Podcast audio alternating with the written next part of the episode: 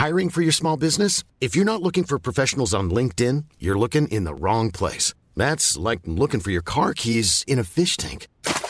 LinkedIn helps you hire professionals you can't find anywhere else, even those who aren't actively searching for a new job but might be open to the perfect role. In a given month, over 70% of LinkedIn users don't even visit other leading job sites. So start looking in the right place. With LinkedIn, you can hire professionals like a professional. Post your free job on linkedin.com/people slash people today. Yeah.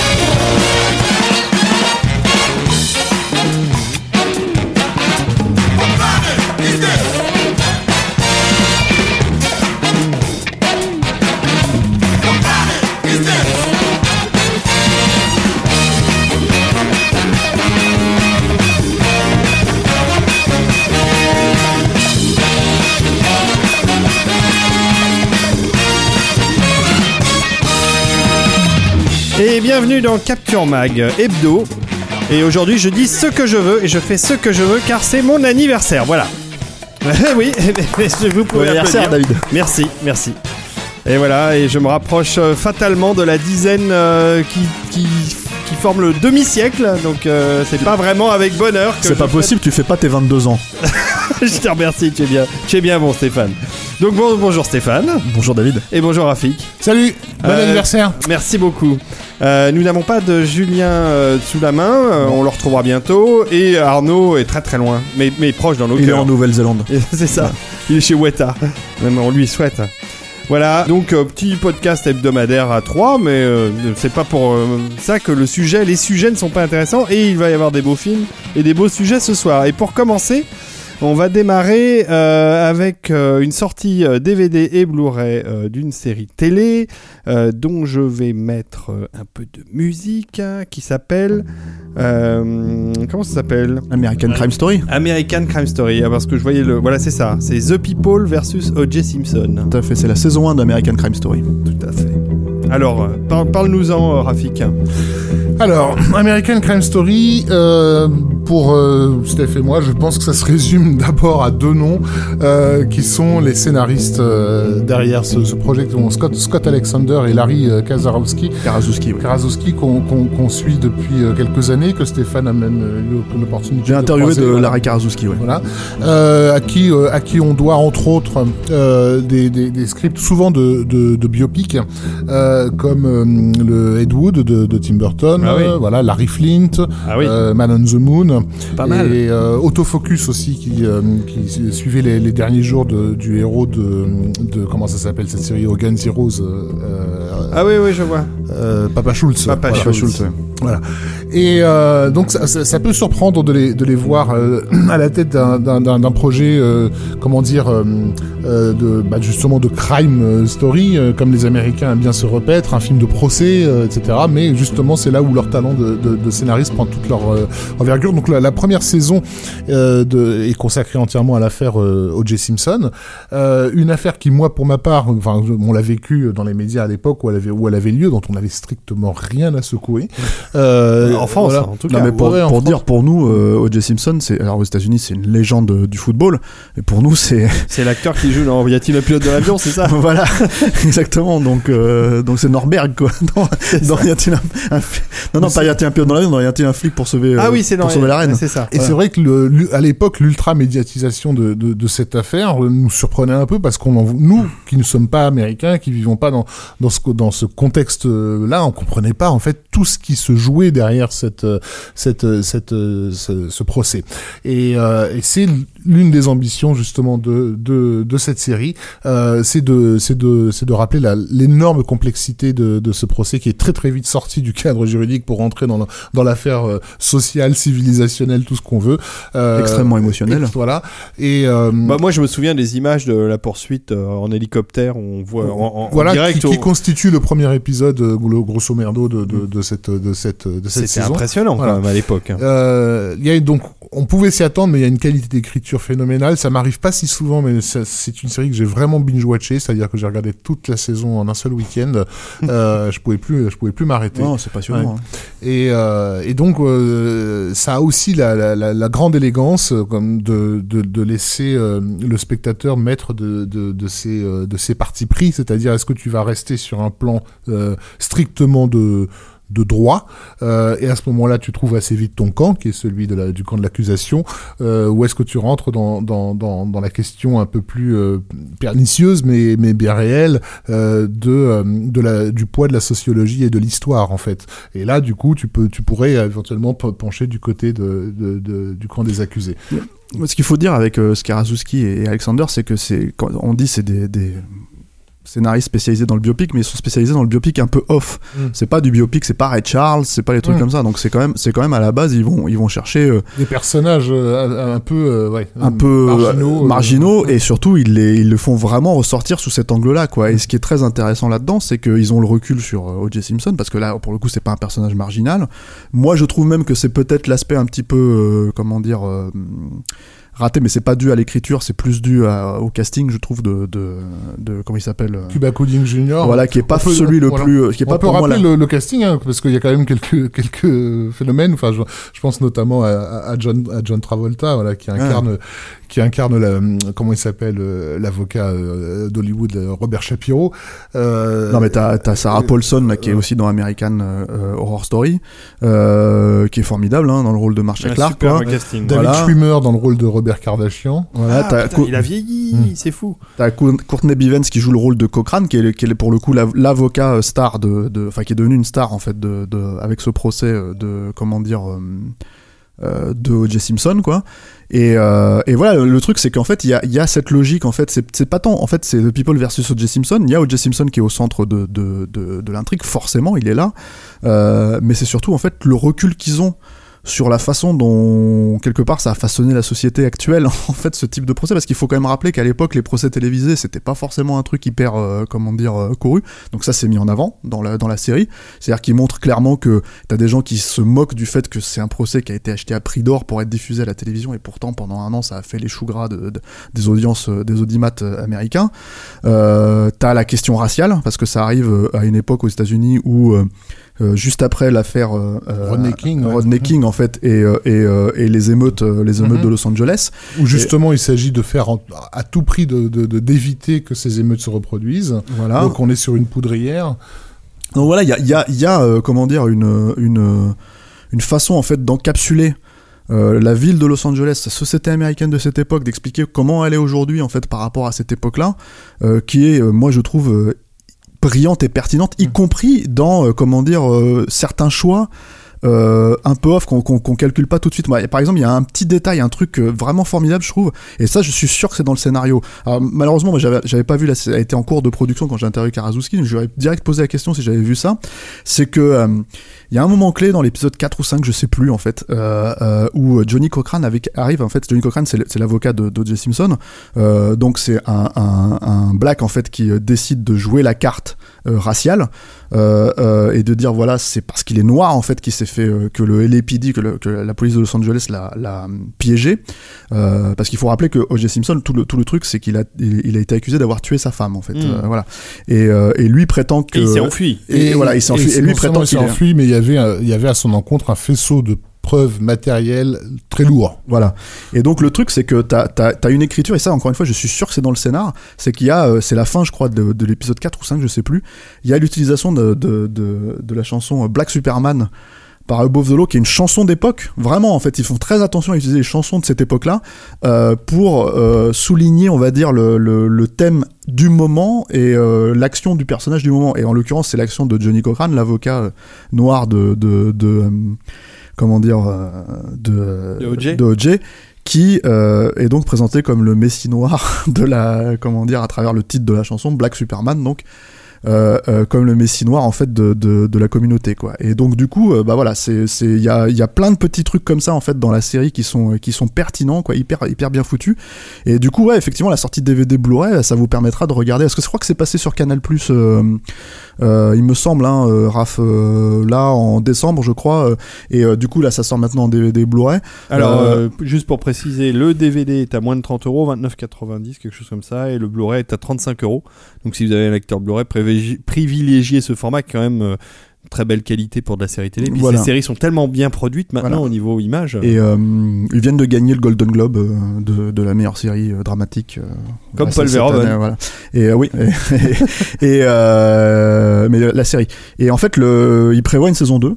Mais pour le coup, il y a pas de, on peut pas donner suite à, à, à l'affaire O.J. Simpson. Et donc, en fait, la saison 2, ça sera sur Katrina. Voilà, Ah, donc euh, voilà, l'ouragan- de-. Voilà, donc en fait, et je pense que c'est, et c'est pareil, je pense que c'est, là où tu expli- explicites leur, leur point de vue, leur approche sur le, sur, sur ce type de crime, en fait.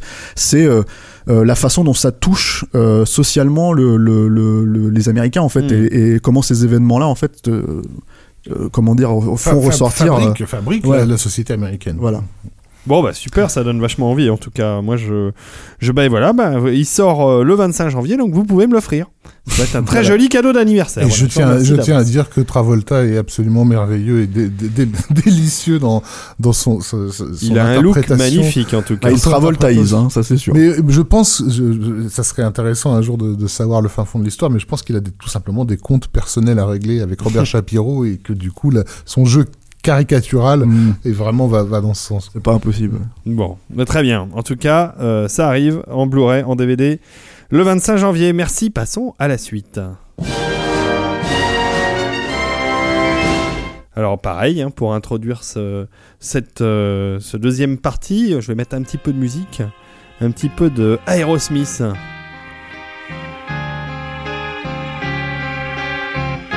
Et c'est Stéphane qui va nous parler de 31, 31, 31, sorti one, je ne sais pas trop comment. le comment- nouveau film de, de Rob Zombie. Voilà, qui sort euh, comme euh, d'ailleurs beaucoup de films de Rob Zombie euh, directement en DVD Blu-ray. chez, je crois, 7 Et euh, ça. voilà, donc c'est le nouveau film d'horreur de, de, de Rob Zombie.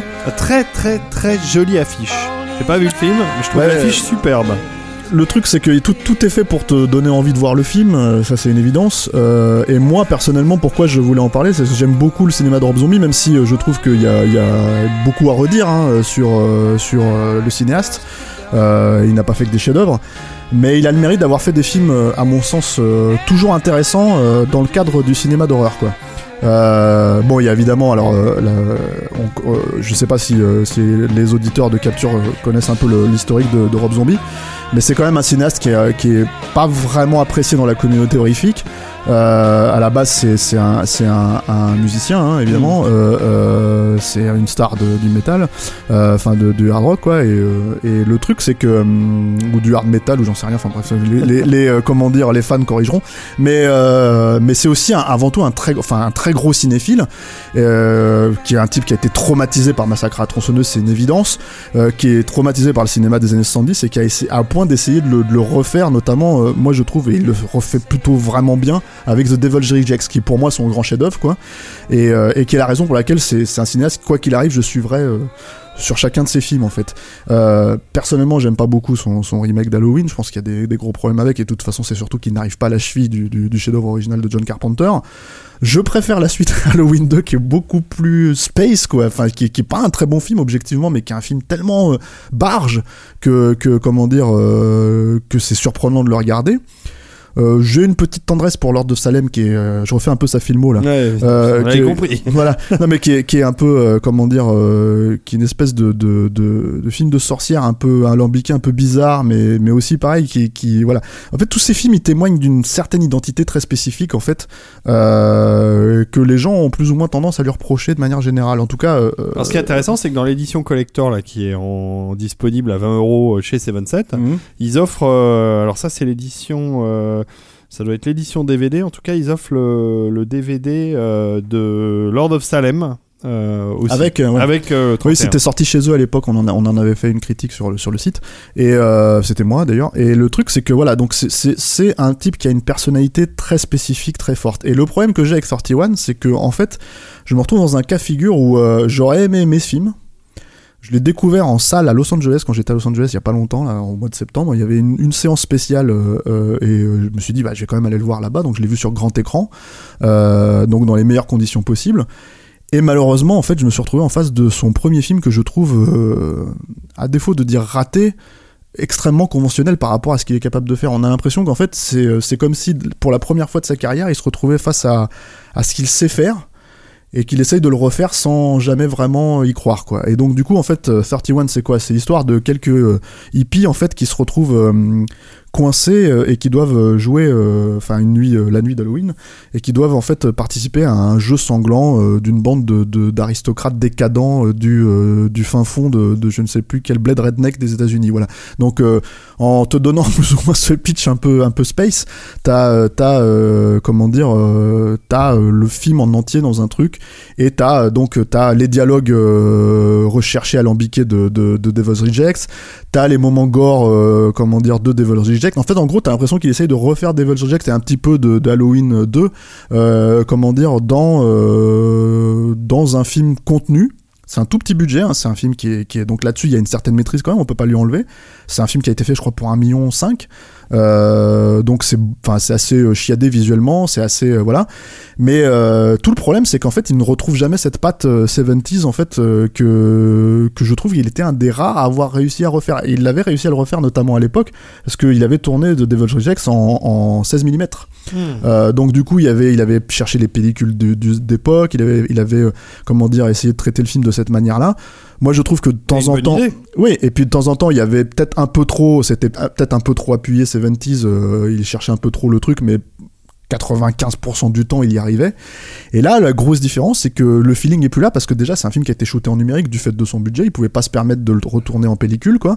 Et du coup, même en le traitant en l'image derrière, bah, ça se ressent. Euh, voilà. Donc, euh, donc c'est partiellement raté, malheureusement. Peut-être que ça passe un peu mieux sur petit écran, parce que ça sort chez nous que en DVD et en Blu-ray. Donc, Euh, euh, en effet, c'est bien le Blu-ray hein, dont je te parlais, qui est l'édition collector. Euh, ce qui est intéressant, c'est les commentaires des, des utilisateurs de, de notre site Dans- préféré.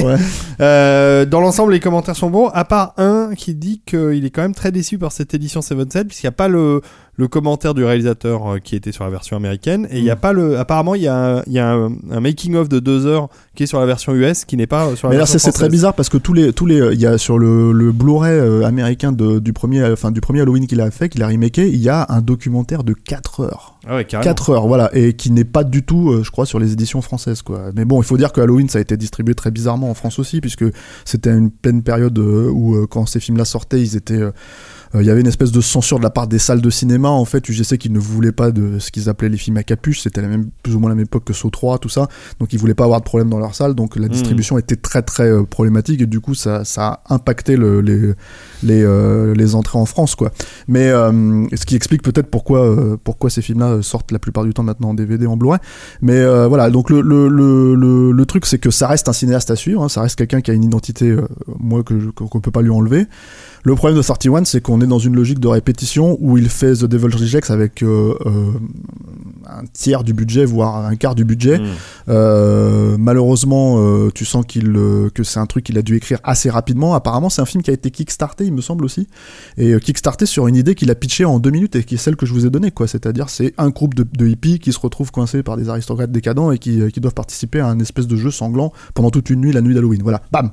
Et en gros, ça a été pitché comme ça. Les mecs ont dit, ok, on lance un Kickstarter. Ils ont réuni leur, leur- une partie du budget et ça a été fait comme ça. C'était parti, ouais. C'est un peu dommage parce que euh, Rob Zombie, là où aussi il est intéressant, c'est que c'est par exemple un gros fan des Marx Brothers et on parlait de biopic un peu off euh, avec, euh, avec Larry Karaszewski et Scott Alexander et il veut faire un biopic justement de Groucho Marx.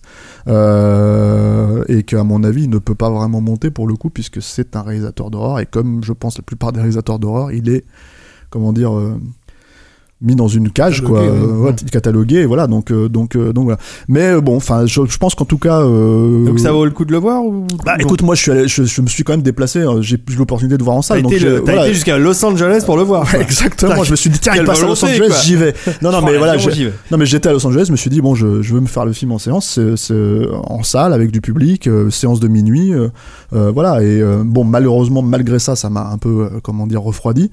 Mais euh, je pense que les gens qui apprécient euh, Rob Zombie peuvent quand même jeter un œil dessus. Et les gens qui apprécient les films d'horreur de manière générale peuvent peut-être jeter un œil dessus et trouver quelque chose, quoi, leur compte. Bon, bah, très bien, bah, merci. Bah, euh, donc 31 euh, chez 77 en édition collector avec Sherry Moon Zombie, Jeff Daniel À sa femme et sa voilà, muse, hein, sa femme, et Malcolm McDowell, hein, qui doit plus être tout jeune. Ouais, mais il a son, il a son petit casting habituel, euh, donc voilà. Mais, euh, mais, euh, mais ça fait partie aussi des trucs un petit peu, comment dire, voilà, où on est un peu sur un terrain. at- c'est attendu, alors que en fait, même quand tu te tapes Lord of Salem, encore une fois, Halloween 2, c'est vraiment inattendu de voir ce genre de film, donc euh, c'est dommage. Bon, ok. Bon, bah merci beaucoup, euh, Stéphane. Passons à la suite. Et pour la suite, euh, je me retourne à nouveau vers l'ami euh, Rafik et je mets à nouveau de la musique, euh, de la musique douce. Un petit peu de Georges Delrue. C'est pas mignon tout ça Un peu de Georges Delrue, donc pour parler d'un film euh, français euh, que j'hésiterais même à qualifier de film français étant donné ce que l'histoire de France lui a fait subir. Il s'agit donc de, du Roi de cœur de Philippe de Broca de, 1966. voilà, de 1966, qui est un cas assez exceptionnel euh, à mes yeux de classique inexistant dans son pays d'origine. Euh, je m'explique. Donc, euh, Le Roi de cœur est un film que Philippe de Broca a, enchaîné après deux de ses meilleurs films, qui étaient L'homme de Rio et Les tribulations d'un Chinois en Chine. Voilà, on va dire à une époque où il était au sommet de sa de sa créativité et de son énergie. Euh, et euh, c'est l'histoire, euh, ça se passe pendant la première, première guerre mondiale. C'est l'histoire d'un d'un ornithologue qui a été confondu avec euh, un expert en, en, en bombes et qui est envoyé euh, par les Anglais euh, dans un village français, un village fortifié français, euh, où les Allemands sont censés avoir laissé une énorme bombe, comment dire, enterrée, et il doit prendre contact avec ce qui doit constituer la résistance du coin. Sauf que ce que son état-major et lui-même ne savent pas, c'est que le village a été complètement déserté de ses habitants, et ses habitants ont laissé derrière tous les pensionnaires de l'asile psychiatrique qui en ont profité pour s'échapper et pour se mettre à vivre dans le village. Donc le héros, on, l'a- lui a prévenu, on l'a prévenu que les Français étaient un peu bizarres, donc du coup il se pose pas trop de questions sur les comportements étranges qu'il qu'il rencontre. euh, et lorsqu'il commence à comprendre qu'il est euh, littéralement tombé au milieu des des fous, il va avoir du mal à partir parce que eux sont persuadés qu'en vertu d'une légende qui leur a été transmise, il est le roi de cœur qui va les, euh, venir les débarrasser du dragon. Le dragon, c'est ce bruit qu'ils entendent au loin, qui est en fait le bruit de la bataille, hein, de, de, de, la bataille de la Marne qu'ils entendent de, loin. Et, euh, et, et, et il le prie de rester, de rester auprès d'eux. Et, il va se laisser tenter, euh, plutôt que de retourner euh, euh, sur le front, euh, de devenir donc le, le roi de cette, de cette communauté de, de fous. Le film donc est sorti. En France en 66 et ça a été un bid monumental, surtout après les deux énormes succès que, que Bah De oui. Broca avait eu, euh, euh, grand succès populaire. C'est un film vraiment que les Français n'ont pas compris du tout euh, parce qu'il annonçait quelque chose qui ne s'était pas encore produit euh, en France, qui, mettrait du temps, qui était en gros l'arrivée d'une forme de hippisme, flower power et tout ce qui s'ensuit.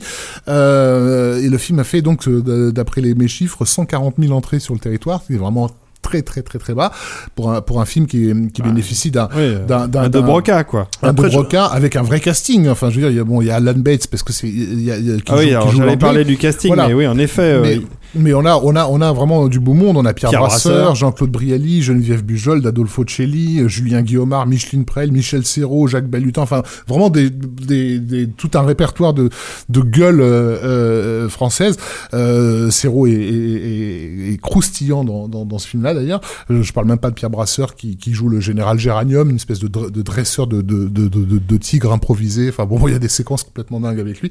Et Geneviève Bujold donc euh, joue une une funambule en fait qui euh, qui qui a peur du sol en fait. Et donc elle passe pratiquement tout le film. Elle a, tout un réseau de de cordes qui traversent le village. Et donc elle passe pratiquement tout le film sur des cordes à, à passer d'une fenêtre à l'autre euh, d'un toit à l'autre euh, etc euh, magnifique photo de Pierre Lhomme donc musique de Georges Delerue qu'on vient d'écouter. Enfin le, le film luxueux par, par, par essence, quoi.